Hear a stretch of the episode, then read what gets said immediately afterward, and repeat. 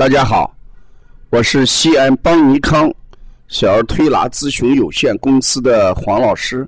下面是听黄老师讲临床的时间。今天我讲的临床是来自邦尼康小儿推拿香芹疗法，呃，记录表当中的一个案例。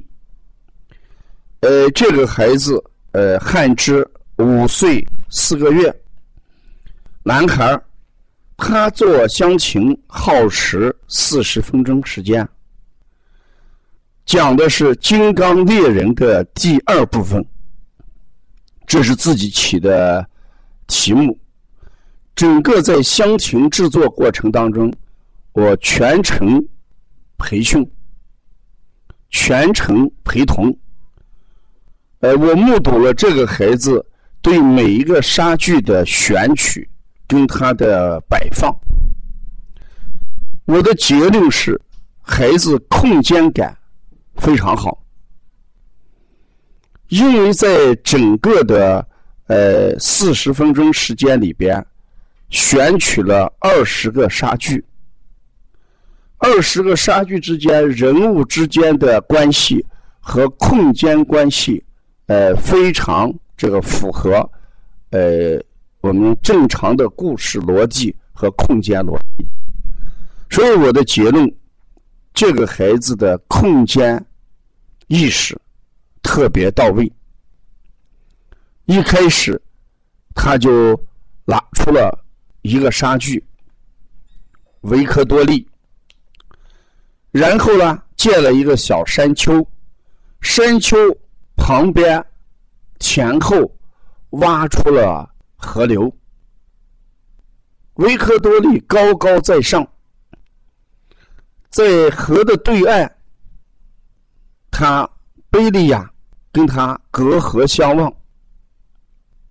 这是第二步，第三步，在维克多的右侧又挖了一个小河流。在贝利的左侧，又摆了一个鸟鸟岛。你看，它来回是围绕维克多利和贝利亚左右来做。他把吉加奥特曼放在鸟岛的左侧，平衡奥特曼放在吉加的左侧，赛罗奥特曼又放在维克多利的。右侧，整个左右形成一个非常围绕岛屿贝克多利，形成一个中心，形成了一个核心。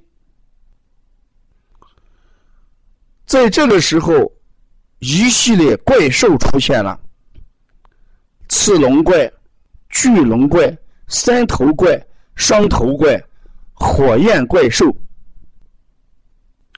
整个围绕着四个奥特曼，而包围成一个半圆形的空间。甲虫怪也出现，放在了双头怪和火焰怪的中间。特别有意思的是，把甲虫怪放在火焰。怪和双头怪的背后的时候，让它打洞来偷袭奥特曼。为了让甲虫怪打出一个洞来，他把假山下面的沙子全部挖起来，将甲虫怪埋起来。这意味着甲虫怪在打出了一个洞，随时在偷袭奥特曼。特别在取取沙子的时候。他没有动别的，从鸟岛旁边的山下来取沙子，所以空间感是非常强。这是我们讲沙剧的空间感。再看一下人物的空间感，他把维克多利和贝利亚隔河相望，形成对峙。这时候，贝利亚的对面。出现了四个奥特曼，成为贝利亚的对手，而且所有的怪兽都是帮对立贝利亚来打四个奥特曼。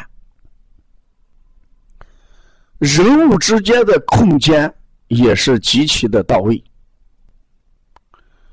他在打的过程当中，有单一出场的一对一，也有一对多，也有多对一，都是以空间来体现。